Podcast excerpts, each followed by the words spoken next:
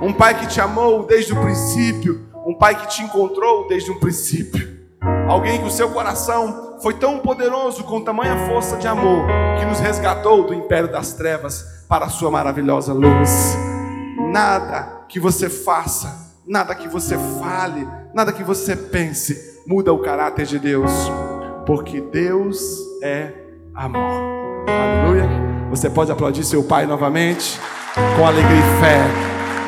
Tome seu assento em nome de Jesus.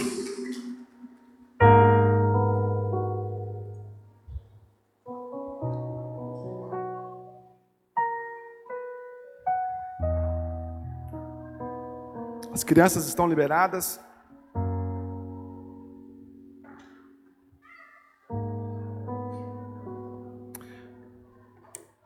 O Brasil herdou de Israel uma característica muito preciosa de ser celebrativo.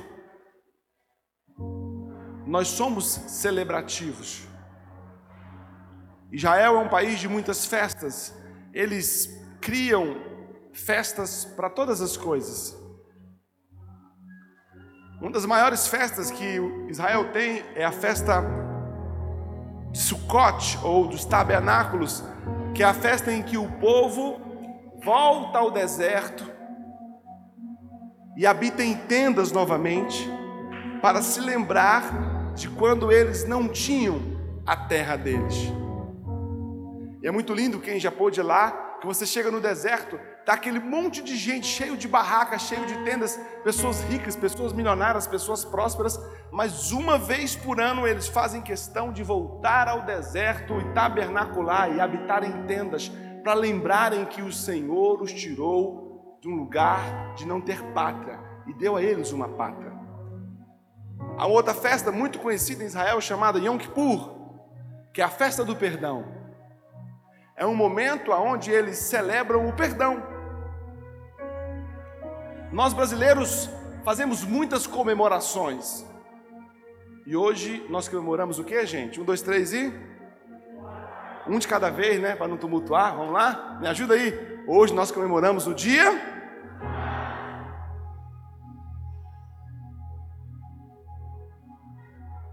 Eu acredito que as festas são marcos para que a gente nunca se esqueça daquilo que de bom nos aconteceu. A única celebração que eu sou contra ela é o Dia das Bruxas, porque é uma celebração voltada à morte. Mas toda festa, toda celebração, normalmente é nós voltarmos a um tempo, a um momento onde alguma coisa boa aconteceu.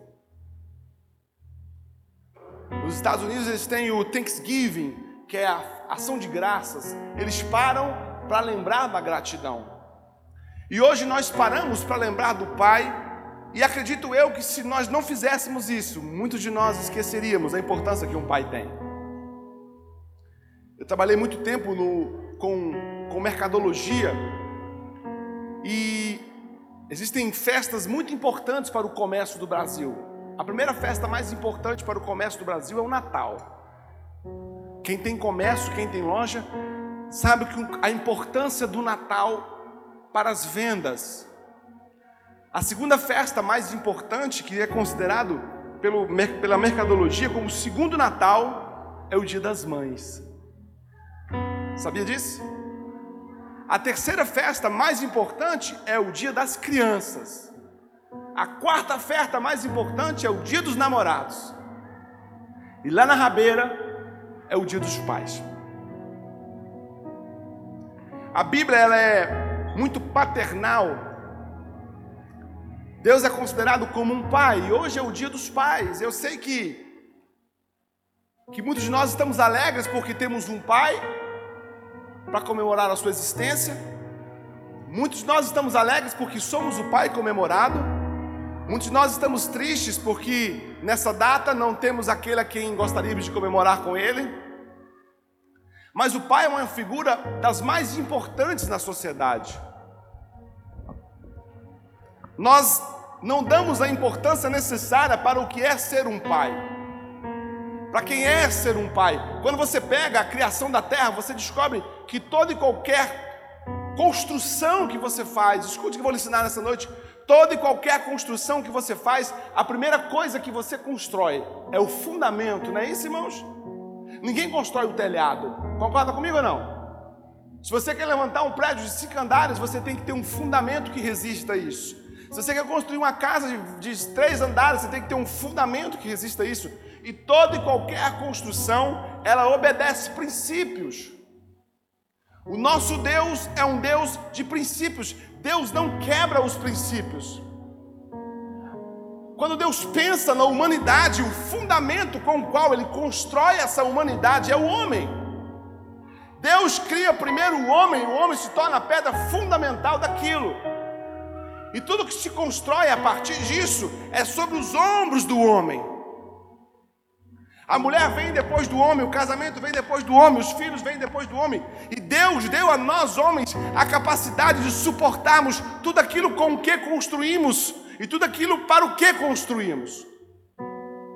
Mas hoje encontramos homens que, sendo fundamento, estão trincados, estão rachados, estão com pouca força, e a gente descobre que há muita estrutura familiar, que há muita estrutura social que está desmoronando, princípios estão caindo, porque os homens que são os fundamentos não resistem mais.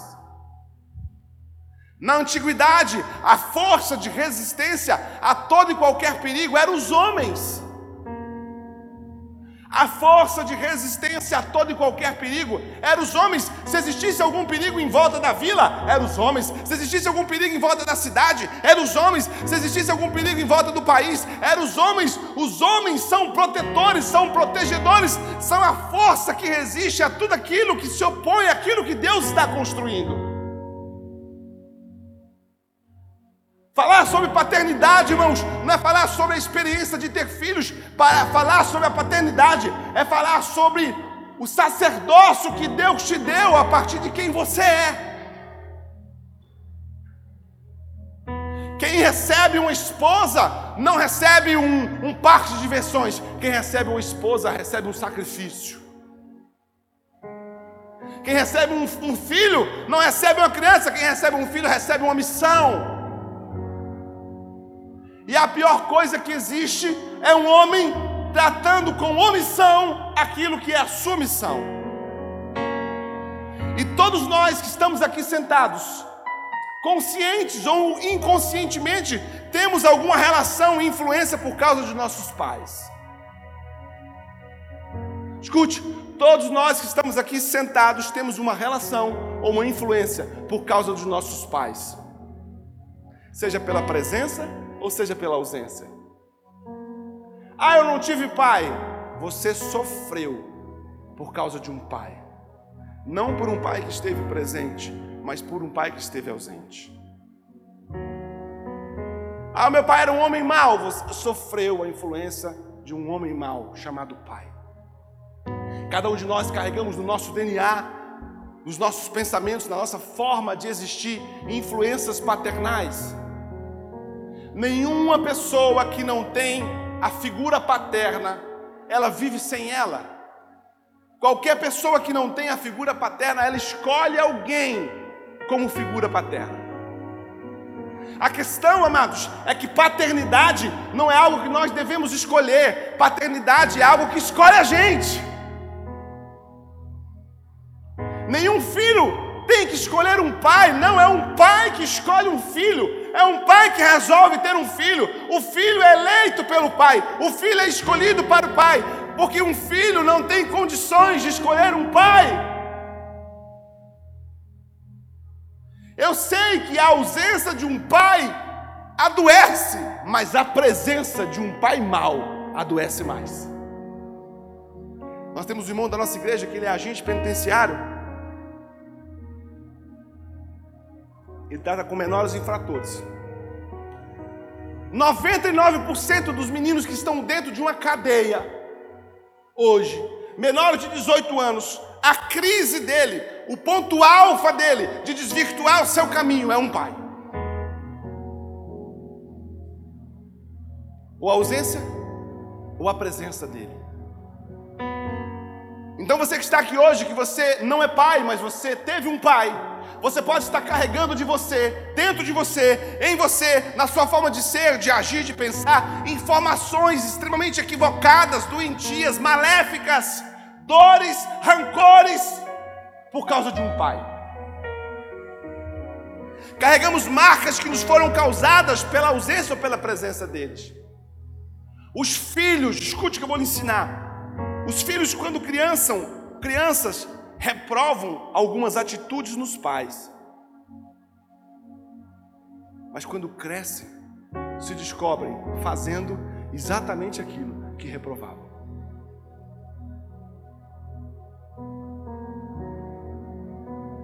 Se você tem filho nessa casa, deixa eu te dar um, um, um bom conselho. Na hora da adoração, não deixe seu filho correndo, não. Porque ele não liga para o que eu faço, ele não liga para o que ele faz, ele não liga para o que esse faz, ele liga para o que você faz. A melhor, maior e mais eficiente forma de ensino é o exemplo. Se você quer ter um filho que na casa de Deus ele seja um adorador, ponha ele do seu lado e adore. Eu já disse para vocês, vou repetir novamente. Todos sabem que eu trabalhei muitos anos com Israel e estou querendo levar um grupo ano que vem. Vamos embora, galera? Você chega em Israel, no Muro das Lamentações, você vai ver uma cena incrível, uma cena incrível, que é pais. Pais, não é mães, porque o ensino parte do pai, o cuidado parte da mãe. Mas nós temos papéis diferentes. Se você quiser mudar isso, você pode até mudar, mas o resultado disso será drástico. Deus criou cada coisa com a sua função. Se você tira a função da coisa criada, a coisa que se tornará a partir disso é uma coisa ruim. E o povo judeu, você chega no muro das lamentações, está o pai com uma criancinha de três anos, quatro anos, ali orando no muro das lamentações, orando no muro das lamentações, e ele vira para o filho, ele abaixa a altura do filho, ele ensina o filho o que, que ele está fazendo. Aí ele põe o menino para fazer, ele faz, ele faz, ele fecha os olhos. Quando ele olha, de repente cai um papelzinho no chão, irmãos. O menino sai chutando o papelzinho, porque menino é menino em qualquer lugar do mundo, amém, irmãos? Ele sai chutando um papelzinho e tal, já esqueceu da oração, já esqueceu do muro, já esqueceu do pai. Aí o pai volta, pega o menino, traz ele de novo, porque a Bíblia fala sobre a gente encucar na cabeça do menino. Você encucar, encucar, enfiar, vai pondo, vai pondo, vai pondo, que uma hora entra, uma hora faz sentido. E os filhos tornam amantes e adoradores de um Deus que aprenderam a fazer isso com seus pais. E o que a mãe faz? A mãe fomenta isso, a mãe alimenta isso, a mãe põe raiz nisso, a mãe põe adubo nisso. Nada pode ser tão poderoso na vida de um homem ou de uma mulher. Não estou desprezando as mulheres, irmãos. Vocês têm o dia de vocês, hoje é o nosso. e vocês ganham mais presente que a gente. Protesto.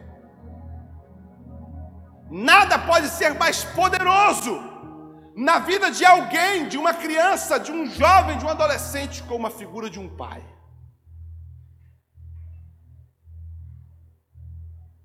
Eu tenho muita saudade do meu pai.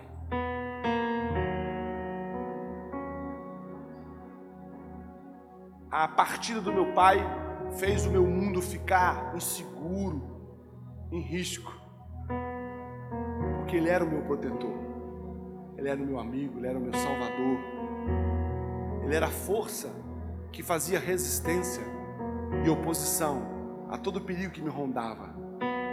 E agora eu descobri que eu sou essa força, que os perigos que outrora eram deles, agora são meus, que os riscos que outrora eram dele, agora são os meus que a força que outrora era dele agora precisa ser minha, que a valentia que outrora era dele agora tem que ser minha, que a coragem que outrora era dele agora tem que ser minha. E vou dizer algo para você que não é pai ou que é mulher, não é fácil estar na posição de um homem. Seguindo aquilo para o que fomos criados, porque quando você se desvirtua daquilo que você foi criado por Deus, você não deveria ser chamado assim, de homem. Muitos carregam esse codinome homem de forma injusta, porque de fato não são.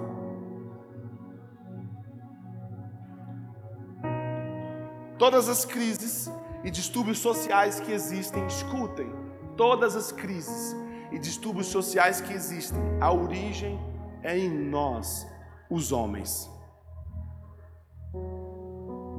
Se metade dos homens dessa cidade, metade dos homens dessa cidade, entendesse o que são em Deus e para o que são, na cidade não haveria crimes, na cidade não haveria drogas, na cidade não haveria presídio, na cidade não haveria prostituição, na cidade não haveria vícios. Deus, por vezes, na história do povo hebreu, levanta um homem.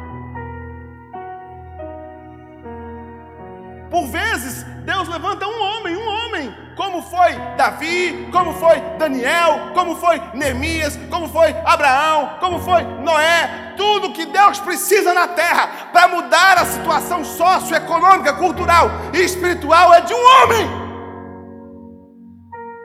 Quando os filisteus encaram o exército de Israel, a primeira coisa que aquele gigante Golias falava e jogava na cara do povo de Deus era: não há sequer aí um homem que possa pelejar contra mim.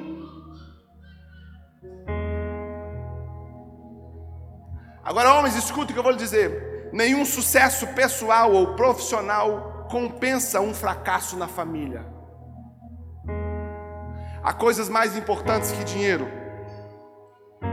Eu vou ensinar algo para vocês nessa noite. Quero, irmãos, foi a palavra que, que eu mais demorei a, a fluir nela, foi essa palavra de hoje. Davi foi o maior rei de Israel até hoje. Até hoje, Davi foi o maior rei de Israel. Quando vocês forem comigo a Jerusalém, vocês vão conhecer onde Davi está enterrado, o túmulo de Davi. E os, os judeus, os israelenses do mundo inteiro, sempre que vão a Israel, eles passam pelo túmulo de Davi. Davi foi a maior referência de reinado que existiu e que há até hoje. Foi o melhor rei que ele pôde, que Israel pôde ter. Mas quando você olha para a Bíblia, você descobre que o maior e melhor rei que Israel poderia ter se tornou o maior referencial de fracasso paterno. Ninguém acertou tanto como o rei, como Davi, e ninguém errou tanto como o pai, como Davi. Parece até que estamos falando de pessoas distintas quando a gente começa a buscar a história dele. Davi fez coisas surreais em favor da sua pátria e não fez coisas mínimas em favor dos seus filhos. Davi foi a sacrifícios extremos em favor da sua pátria, mas não sacrificou nada em favor dos seus filhos. Era um homem reverenciado, era um homem reverenciado, adorado, aplaudido, exaltado. Chegou a cantar que Saul matou mil e Davi dez mil. Quando Davi corre um risco de vida, há um dos seus guerreiros que fala assim: não pode se apagar a chama, a lâmpada, a luz de Israel. Você sabe que é uma nação inteira reconhecendo um reinado. Mas a maior vergonha de Davi foi sua casa, foram seus filhos. Eu quero contar um pouco sobre você. Porque muitos homens erram porque são um sucesso profissional, mas são um fracasso familiar. E Deus não te deu por responsabilidade a sua profissão. Deus não te cobrará se você foi juiz, se você foi lavador, se você foi é, é, corredor, se você foi vendedor de carro, se você foi professor. Deus te cobrará a sua família. Aquilo que Deus requerirá das suas mãos é a casa que Deus te deu, é a mulher que Deus te deu, é os filhos que Deus te deu. Davi pagou um preço muito alto por ter sido um excelente rei e um péssimo pai. As crises começam a acontecer na casa de Davi. E você vai descobrir no livro de 2 Samuel, capítulo 13, depois você lê, que Aminon, um dos seus filhos, olha para sua irmã chamada Tamar e deseja ela. Deseja de forma masculina. E ele começa a se apaixonar por essa menina e ele fica inflamado ao ponto de emagrecer. Emagreceu de paixão. Quando ele compartilha isso com Jonadab, um dos seus amigos, Ele vive assim: não, rapaz, resolve isso, é fácil. É fácil. Isso, irmãos, na casa de Davi. É porque eu tenho pouco tempo. Os filhos não enxergarão o sucesso que você tem da porta para fora. Seus filhos não vão considerar o seu sucesso da porta para fora, se da porta para dentro você foi um fracasso. Todo mundo reconhecia o grande Davi, o grande rei, o poderoso, o... mas dentro de casa, com a história que eu vou lhe contar, Davi se tornou desconsiderável. A rede social faz de nós buscadores de consideração na mídia. Nós somos buscadores de consideração na mídia. Nós queremos os likes, nós queremos as curtidas, nós queremos aparecer. Isso que você é na mídia vale nada para dentro da sua casa. Esse menino chamado Aminon, ele deseja a irmã. E quando ele conversa com o seu amigo, ele vira e fala assim: simples, cara, finge que você está doente, finge que você está doente. Escuta, irmãos. Seu pai virá te visitar. Quando seu pai vier te visitar, ele te perguntar, te perguntará alguma coisa que eu possa fazer por você. Diga para o seu pai que peça que ele mande a sua irmã fazer um guisado, uma sopa e trazer para você. E quando Tamara entrar no seu quarto, você tranca o seu quarto e você possui ela força. E ele vai. Ele engana o pai, o pai se permite ser enganado por ele, porque não vem com essa conversa. Nós, pai, sabemos quando os nossos filhos estão tentando nos enganar. Nenhum filho engana pai, a não ser que o pai se faça de enganado. E ele entra e fala: Ó, oh, estou doente, meu pai, o pai, o que posso fazer? Manda minha irmã Tamar. Se Davi tivesse uma disposição do cuidado, de observância, dizer, não, tem tanta mulher no reino, por que eu vou mandar sua irmã? Senhor, sua irmã é moça virgem. Mas ele manda, e quando Tamar entra no quarto, irmãos, Aminon toma ela, e ela repetidas vezes assim: meu irmão, não é assim que se faz em Israel. Não é assim que se faz em Israel. Me peça para o meu pai, meu pai nos dará. Ele não ouve, ele não ouve a cultura, ele não ouve o pai, ele não ouve a irmã. E há um estupro que acontece dentro da casa de Davi. E sabe o que Davi faz, irmãos? Davi vira as costas para o conflito. Davi se torna indiferente, Davi não põe a mão, Davi não corrige, Davi não faz nada. A indiferença de um pai, o silêncio de um pai é o maior causador das crises dos filhos. Pai, Deus te deu voz, você é a voz da sua casa, você é o, é o sacerdócio da sua casa. Todo filho precisa ouvir, conhecer, reconhecer e temer a voz de um pai. O grande Davi que venceu Golias, o grande Davi que venceu os filisteus, os moabitas, os midianitas, o grande Davi que fez Israel o povo mais forte da terra, não conseguiu encarar os seus conflitos familiares. Pais, a sua esposa pode estar em depressão, porque você não é um matador de gigantes dentro da sua casa. Você se calou, você se omitiu. Acontece esse estupro, o reinado inteiro sabe, a família toda sabe, ninguém faz nada. Mas Tamar tinha um irmão que, nesse sentido, tinha mais coragem que o próprio pai. Ele aguardou durante dois anos que o pai tomasse alguma providência, que houvesse justiça. Irmão, deixa eu dizer uma coisa para vocês. Repita assim comigo: a paz, repitam com força: a paz é o fruto da justiça. Justiça nem sempre é sentença. Diga comigo, justiça nem sempre é sentença. Diga assim comigo, perdão também é justiça. Pastor, estou sem paz em casa, ausência de justiça. Algo está errado, alguém está insatisfeito, alguém foi roubado, alguém está se sentindo prejuízo, ou aquele alguém te perdoa, ou você paga a conta. Houve um conflito na casa de Davi e a conta não foi paga, a conta não fechou, não bateram a conta. Absalão se levanta e fala: Eu vou bater essa conta. E numa das festas, ele chama o pai e chama os irmãos e vira para o pai e fala: Pai, me permita para sair, para caçar com os meus irmãos.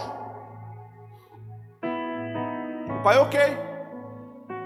Na caçada, Absalão mata Aminon. Um filho estrupa uma irmã, e um irmão mata um irmão dentro da casa, dentro da mansão, do palácio do grande rei, debaixo dos olhos do maior rei que existiu em Israel. Por que isso aconteceu? Porque Davi não interpelou, Davi não foi pai, Davi não foi defensor, Davi não foi justiceiro, Davi optou pelo silêncio, pela inoperância. Tem muitas casas sendo destruídas porque os pais estão inoperantes, estão silenciosos, estão ampassando. Levante-se, pai, posicione-se, posicione-se contra a prostituição, posicione-se contra a ideologia de gênero, posicione-se contra o mal, posicione-se. Com as más influências. Ah, meu filho tem liberdade de celular. Não existe isso. Liberdade só existe para quem tem maturidade. Põe isso na tua cabeça. Liberdade sem maturidade é prisão eterna. Uma criança de 13 anos não tem maturidade para estar vendo e vivendo o que o mundo lá fora está dando.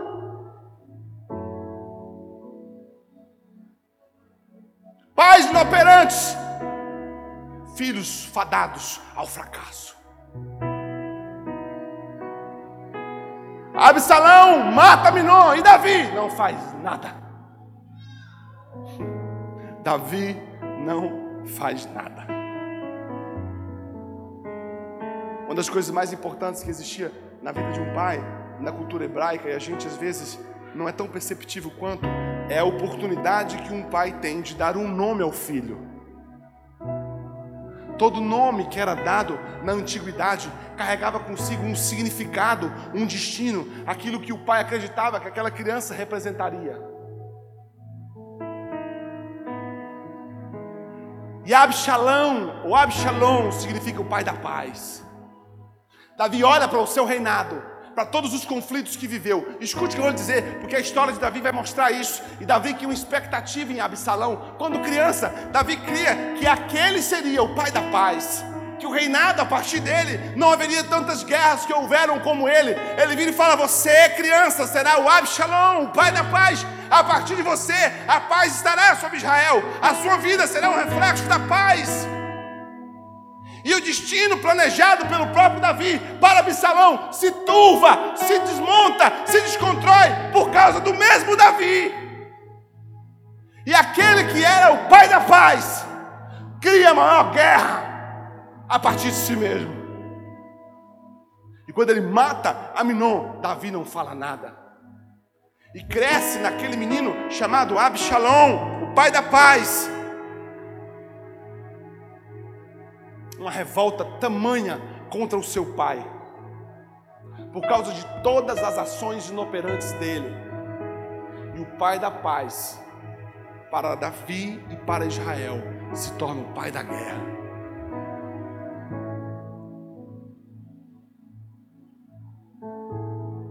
Escuta o que eu vou lhe dizer. Não importa o que você sonha ou deseja para um filho que está nos seus braços, se você não lutar por esse sonho até o dia que ele ganhar asas. Não é só pegar um bebezinho no colo, e falar, ah, vai ser, vai ser bom, vai ser bem. Se você não lutar por essa palavra, por esse desejo, até o dia que ele criar asas. Davi deu a esse menino só um nome e esqueceu de defender o que aquele nome significava. E há um momento na vida de Absalão que Absalão não é corrigido pelo pai. O filho mata o outro filho e Absalão não, é, não recebe uma repreensão do pai. Absalão não recebe uma correção do pai. O pai se torna novamente inoperante, mudo. E aquele menino entende que o pai não era digno do trono. E ele se torna, de fato e de direito, o único opositor ao reinado de Davi. Porque todas as outras oposições que se levantaram contra Davi, Davi lutou contra todas elas. Mas quando o Pai da paz se levanta contra o seu reinado, Davi mais uma vez foge do próprio filho. E você vai ler a história de 2 Samuel capítulo 18, 17, 18, 15, que Absalão começa um plano maligno e ele começa a se sentar à porta da cidade e as pessoas vinham para que as suas causas fossem julgadas e ele interpelia, ó, e ele dava razão ao que não tinha razão e ele começava a agradar as pessoas. E as pessoas iam se curvar diante dele. Ele falou: Não, levanta, me abraça. E ele foi ganhando o coração do povo de Davi. E há um momento que ele cria ele vai no pai e fala assim: Pai, eu fiz uma, um, um, compromisso com Deus que se o Senhor me trouxesse de novo a Jerusalém, eu iria ao Hebron para adorar ao Senhor.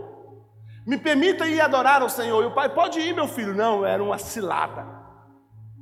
Ele envia mensageiros e começa a dizer por todas as cidades: quando a trombeta tocar, é porque Absalão se tornou rei. Quando a trombeta tocar, é porque Absalão se tornou rei. Davi permite que o reinado que ele defendeu durante a vida toda, o filho começa a puxar dele isso. Mas a mão de Deus era com Davi. Os conflitos existem, e é muito lindo esse conflito. Um dia você lê sobre essa história, de como as coisas se decorrem, como as coisas acontecem, como as pedras são jogadas nessa guerra. Davi foge, irmãos, Davi foge de Jerusalém e foge envergonhado e chorando. E a casa de Zadok resolve trazer a arca da aliança com Davi. Davi fala: Não, não, não, não, não, bota a arca lá. Oxalá que Deus me permita voltar a Jerusalém e ver a arca do Senhor naquele lugar. Homens se posicionam a favor de Davi, mas Davi ele deixa o reinado, ele deixa o trono. É lógico que a mão de Deus era com Davi, e há um confronto. Aitofel, que era conselheiro de Davi, se torna conselheiro de Absalão, e ele joga um conselho perfeito, e Aitofel era avô de Batseba. Dei nó na cabeça de vocês, né? Depois eu falo sobre isso. Absalão pega alguém para aconselhar o que tinha uma treta com Davi. Mas ele era um sábio. Irmãos, Absalão era. É, Aitofel era tão sábio, tão sábio, que a Bíblia chega a dizer que o conselho de Aitofel era como se fosse a voz de Deus. Não era a voz de Deus, mas era como se fosse. E esse Aitofel vira e aconselha Absalão e chega a notícia para Davi: Davi, o teu conselheiro Aitofel está do lado do seu inimigo. E Davi ora e fala assim: Deus confunde os conselhos de Aitofel. Por isso é que a palavra conselheiro carrega um significado muito grande sobre nós. Mas Davi tinha um outro conselheiro tão importante quanto que era Uzai. E Davi vira e fala assim para ele: vai lá e finge que você está me traindo também. Vai para o meu filho e finge que você me traiu. E faça e confunda os conselhos de Aitofel. Não permita que meu filho faça o que Aitofel está dizendo. E o conselho de Atofel foi: deixa teu pai fugir, não encara teu pai na batalha, não encara teu pai na guerra, não na planície, vai pelas montanhas, cerca, expulsa ele toma o reinado. Usar ouve isso e aconselha o contrário: não, não, não, não, não, não, encara teu pai lá na batalha, lá na planície, desce na planície, encara, para que o povo de Israel saiba que tu és mais forte que teu pai, que tu és mais poderoso que teu pai. E esse conselho foi de encontro à vaidade de Absalão, não ao propósito. Cuidado com os conselhos que acariciam a sua vaidade e fogem dos seus propósitos. E desce. E ele desce para encarar quem? Os valentes de Davi.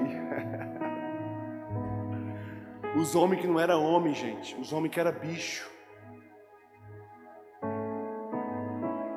Os caras, irmãos, que a Bíblia chega a dizer que a cara deles era como o rosto de leão. Ah. Tem um desses guerreiros que numa guerra segura as espadas com tamanha força e vai, vai, vai, acaba a guerra, ele fica no. Calma, calma, calma, calma, solta a espada, calma, calma, por seis horas, calma, calma, calma, acabou, acabou. A espada e a mão virou uma coisa só. Homens que não existem mais. Eles descem. Resumindo, irmãos,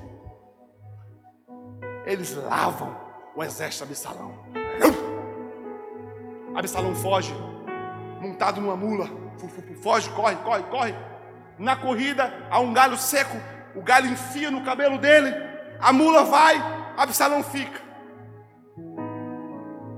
Joabe, que era o exército, que era o, era o general do exército de Israel, chega a notícia dele: ó, oh, Absalão está pendurado numa galha. Quando eles saíram para a guerra, Davi vira e fala assim: poupem a vida do meu filho. Poupem a vida do meu filho. Joabe chega, irmãos, e transpassa uma lança vup, no Absalão. É morto. Absalão é morto. E manda uma notícia para Davi, e Joabe manda a notícia de duas formas.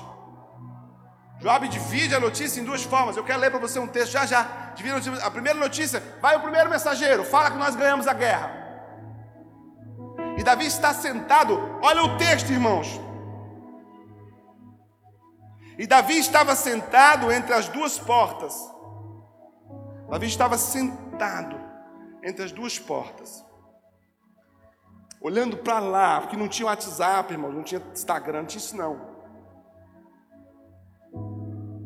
Ansioso, coração na mão, esperando o que vinha de notícia.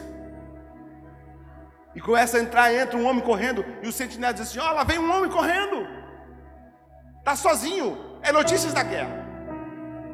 Esse homem vem, pá, pá, pá, de longe eles avistam, ó, tem outro homem correndo também, e estão trazendo notícia da guerra. Primeiro homem que chega vira e diz assim: e, e, Davi estava sentado entre as duas portas, e a sentinela subiu ao terraço da porta junto ao muro, e levantou os olhos e olhou, eis que havia um homem só correndo. Gritou, pois, a sentinela e disse ao rei: Se vem só a, a, a novas em sua boca. E vinha andando e chegando. Então viu a sentinela outro homem que corria. E a sentinela gritou ao porteiro e disse: Eis que lá vem outro homem correndo só. Então disse o rei: Também traz novas. Disse mais a sentinela: Veja o correr do primeiro, que parece ser o correr de Aimas, filho de Zadok. Então disse o rei: Este é um homem de bem e virá com boas novas. Gritou, pois, Aimaas e disse ao rei: Paz! Inclinou-se ao rei com o rosto em terra e disse: Bendito seja o Senhor, que entregou os homens que levantaram a mão contra o meu rei, Senhor. Então disse o rei: Amados, aqui é o coração de um pai. Um pai que não foi pai para esse menino Absalão. E a angústia que existia no coração de Davi não era em relação à guerra, era em relação ao filho. Eu sempre me emociono quando leio isso. Porque chega nova, vencemos a guerra. E ele pergunta assim: E meu filho Absalão vai bem? Está tudo bem com meu filho? A guerra não me importa, mas o meu filho. Sabe, irmãos, aqui mostra o coração de um pai que amava um filho, mas não soube fazer desse amor, de fato, as ações que o filho precisava. Chega a notícia, ganhamos a guerra, tá bom, tá bom, mas e meu filho Absalão? Dá notícia dele como ele está, ele está bem. Era seu inimigo, irmãos, em guerra. Mas o pai manteve o coração de pai. Escute o que o texto diz, diz assim: vi um grande alvoroço quando Joabe mandou o servo do rei, e eu e a mim teu servo, porém não sei o que aconteceu. Mas eu acredito que nesse espaço de tempo em que o primeiro servo chega, e o segundo servo chega. É o maior abismo que Davi viveu. Ele vira para o menino e fala assim: Vira-te, põe-te aqui. Ele vira para o menino mensageiro e fala: Tá bom, tá bom, senta aqui, senta aqui. Vamos esperar a segunda notícia. E eis que vinha Cusi, e disse Cusi: Anunciar-se ao rei, meu servo, que o Senhor te vingou da mão de todos os que se levantavam contra ti. Então disse o rei a Cosi: Vai bem o jovem, Absalão vai bem. E disse Cosi: Seja como aquele jovem, os inimigos do rei, meu senhor, e todos que se levantaram contra ti para o mal. Ele diz assim: Meu rei, todos os seus inimigos morreram. Seja ele como todos os seus inimigos. E versículo 33. Então o rei se perturbou e subiu à sala que estava por cima da porta e chorou. Você não vai ver outra expressão assim a respeito de Davi. Davi deixa tudo. Davi sobe uma sala e Davi chorou. E andando, dizia assim: andando, Absalão, meu filho Absalão, Absalão, meu filho Absalão, Absalão, meu filho Absalão. Que história trágica, irmãos, que história triste. Que dor esse homem passou na sua velhice. Como ele encerra a sua história de uma forma tão trágica, tão controversa, tão sofrida. Porque havia um amor pertinente ao coração dele em relação a Absalão. E ele não age. Sabe, irmãos, como eu vejo pai chorando assim como eu vejo pais chorando assim, vendo seus filhos presos, vendo seus filhos mortos, vendo seus filhos nas drogas, vendo seus filhos no alcoolismo. Como eu vejo pais dando o mesmo grito que Absalão está dizendo: Não foi para isso que eu te criei, não foi para isso que eu te fiz nascer, não foi para isso que eu te eduquei. Ele rasga o peito e o reinado fica em crise, o reinado fica em crise tudo desmonta. O reinado que ele construiu desmonta. Por quê, irmãos? Porque o povo esperava que Davi celebrasse a vitória. Como assim, meu rei? Nós colocamos a nossa vida em risco, muitos dos nossos morreram, e tu está chorando pelo teu inimigo. E Joabe, irmãos, entra e diz isso na cara do rei: para de chorar, para de chorar. E Joabe sabia os podres de Davi. E ela ameaça: se você continuar chorando, eu não vou expor para Israel o que você fez. Você não pode chorar pelo teu filho, irmãos. Um pai, por causa de um reinado, perde o direito de chorar um filho. Vocês entendem, irmãos? Que emaranhado, que crise, que confusão. Pais, assumam sua responsabilidade. Você que está aqui hoje, que é filho, e talvez você tenha o coração de Absalão. Talvez você tenha tido um pai chamado Davi, que foi indiferente a você, que não te amou, que não te cuidou, que não te deu destino, que botou você na, na pior, que fez você sofrer coisas que você não precisava. Você não pode criar uma guerra a partir disso, porque se você criar uma guerra a partir dessas emoções, quem irá morrer nessa guerra é você. Você precisa aprender a perdoar, a se ressignificar, a se melhorar. E terminar, a encontrar o exemplo do Pai perfeito, porque Deus é o meu Pai, Deus é o seu Pai. Se o seu Pai da terra não foi exemplo, Deus se fez Pai por você. Há uma paternidade em Deus e que você não pode abrir mão dela. Ele é o Pai que cuida, Ele é o Pai que ama, Ele é o Pai que trata, Ele é o Pai que te observa. E esse Pai nunca vai te decepcionar.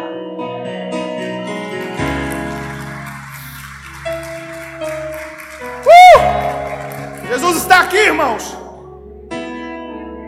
As coisas que o Pai perfeito faz. Primeira coisa, Lucas 1,31.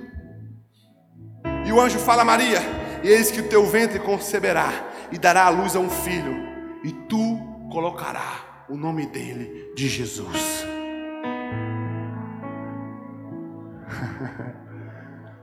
Lembra o destino que Davi deu a Absalão dizendo que ele seria o pai da paz.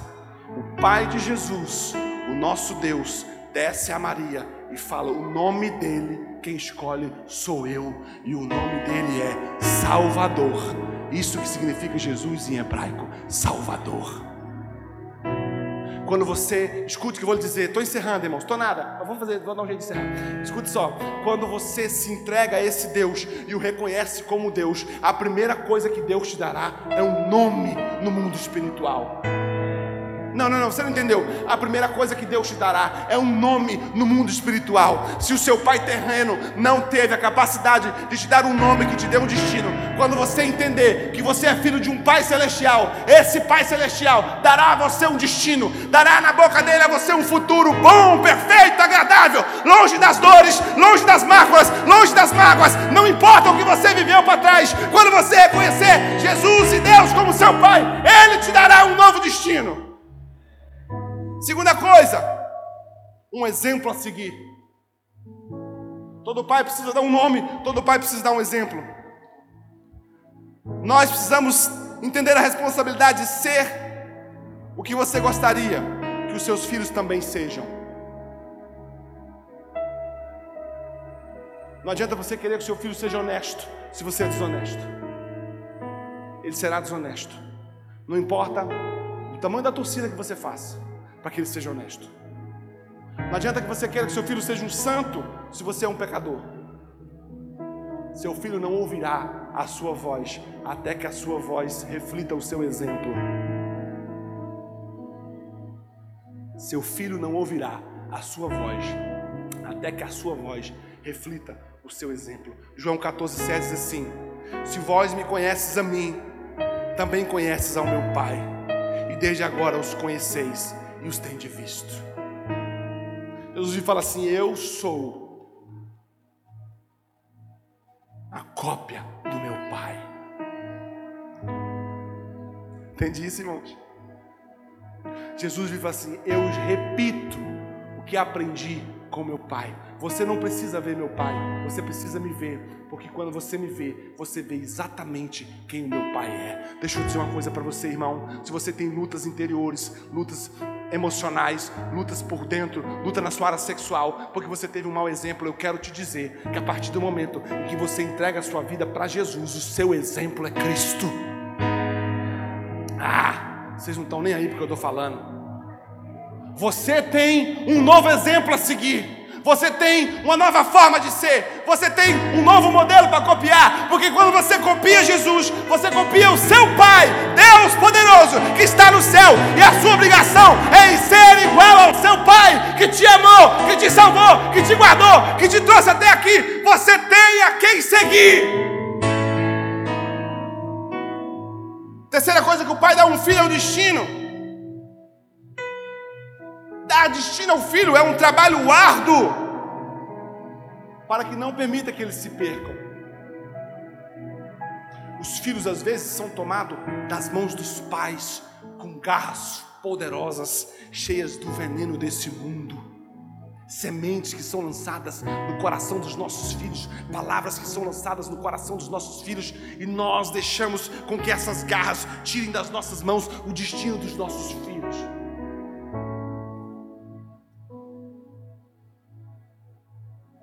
Tenho três filhos.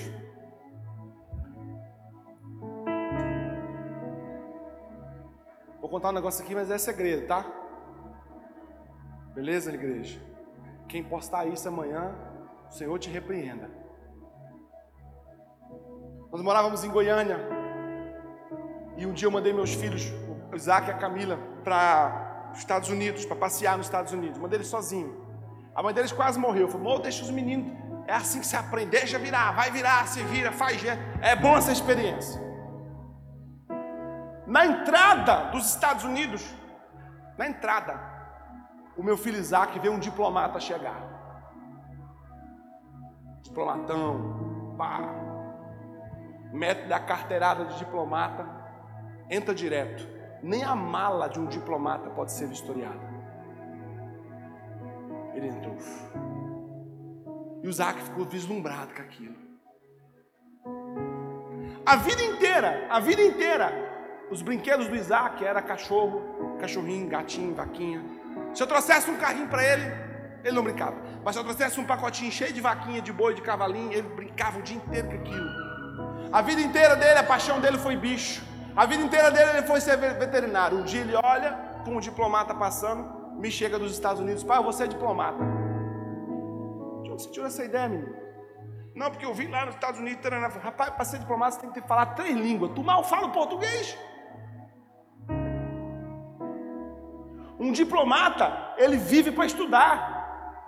Tu vive para correr dos estudos. Como é, como é que tu não vai funcionar? E ele ficou olhando, você, você, você, irmãos, aquilo me incomodou, porque eu enxerguei a frustração dele naquilo.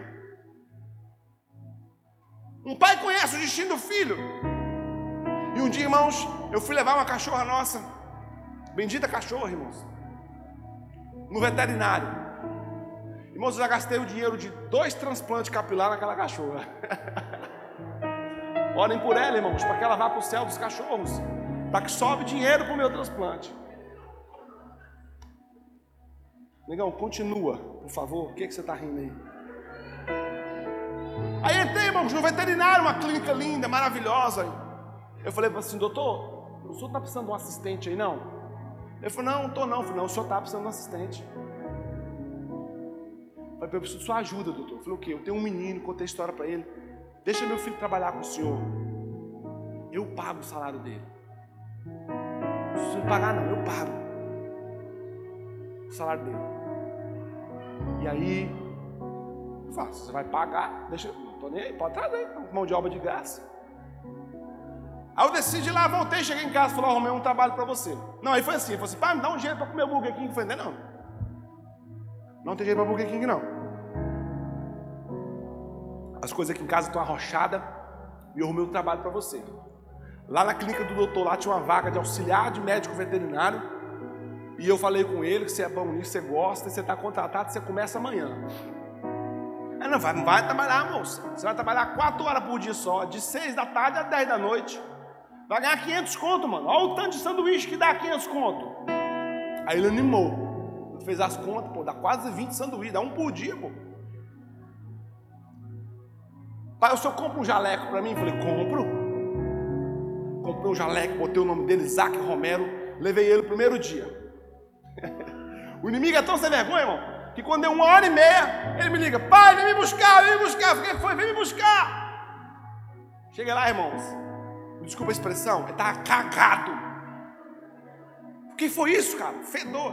Ah, chegou um cachorro com babovirose. Eu peguei nas patas de trás para levantar, ele cagou em mim todinho. Putz, Pá, o inimigo armou um laço aqui. Ah, que nojo, que não sei o quê. Aí, não, isso é coisa de veterinário mesmo, rapaz. Isso é assim mesmo. Vai, vambora. Joga o jaleco fora, amanhã eu compro outro para você. E ele foi, irmãos. Foi, ele foi, ele foi, ele foi. No primeiro mês eu cheguei, ele entrou, fui buscar ele. Aí ele entrou no carro, vamos, pai? Eu falei, vamos, peraí que eu vou no banheiro. Aí fui lá na clínica, irmãos, tirei 500 contos, dei na mão do médico, moço, hoje é dia do pagamento, paga o funcionário. Aí ele, é hoje? Eu falei, é. Ah, não, então tá bom. Aí eu desci, falei, o médico está te chamando. Eu falei, está te chamando lá. Não sei o que, que é, não. Aí ele foi e voltou. Eu falei, o que, que foi? Nada não. Moleque sem vergonha. Moleque sem vergonha. No segundo mês, amados, eu saí da veterinária e falei assim, pai, me leva para comer um Burger King. Ah, tinha, foi no dia que eu paguei, no segundo mês. Pai, eu quero comer um Burger King. Eu falei, você não tem dinheiro não. Estou te pedindo dinheiro? Vou pagar o Burger King com o meu dinheiro. Hoje, irmãos, o meu filho faz medicina veterinária. O pai precisa aprender a dar destino para um filho. Mateus 16, 21 diz assim: Desde então começou Jesus a mostrar aos seus discípulos que convinha ir a Jerusalém e padecer muitas coisas dos anciãos e dos principais dos sacerdotes e dos escribas e ser morto e ressuscitar ao terceiro dia. Se tinha uma coisa que Jesus tinha consciência, era do destino dele. Ele sabia que ele nasceu para ser o Cordeiro de Deus, o que seria sacrificado. Jesus abraçou o destino dele. Jesus resolveu agradar seu pai. Jesus disse lá no Getsemane: Pai, eu não quero, se for possível, me livre, mas eu abro mão da minha vontade para fazer a tua. Tem muitos filhos que precisam fazer, aprender a fazer a vontade do Pai, por reconhecer que o Pai conhece o seu destino. Um Pai te dará destino. Se você não tem destino até o dia de hoje, Deus tem um destino preparado para você e você não vai abrir mão dele, porque lá é bom, lá é perfeito, lá é poderoso e você só vai se achar o dia que você estiver lá. Uh! Quarta coisa, uma herança. O pai precisa dar aos filhos uma herança. Uma herança é que o teto do pai, escute, o teto do pai se torna o piso dos filhos. Lutamos, fazemos forças, crescemos e criamos o nosso teto. Tudo aquilo que nós mantemos acima é o piso dos nossos filhos. João 16, 15 diz assim: Tudo quanto o Pai tem é meu. Escute o que Jesus fala. Tudo quanto o Pai tem é meu. Por isso vos disse que há de receber do que é meu e vou há de anunciar. Deixa eu dizer uma coisa para você, olha para o pastor, vou encerrar. Você tem uma herança. A Bíblia é muito enfática quando ela faz esse plano salvífico. E o plano salvífico não é só para você ser salvo, é para você ser filho. E todos quanto o receberam, deu-lhes o poder de serem feitos filhos de Deus. Não resista o processo de ser feito filho de Deus.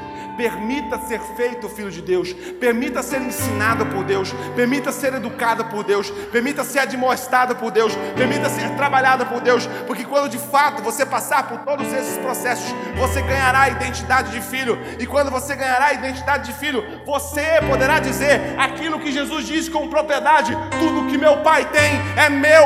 Deus não quer ser somente o seu Deus, Deus quer ser seu pai, Deus quer compartilhar com você a herança dele, aquilo que ele tem é para você, aquilo que Ele preparou é para você. A mesa do meu pai e a mesa do seu pai é farta. Uh! E por último, um legado.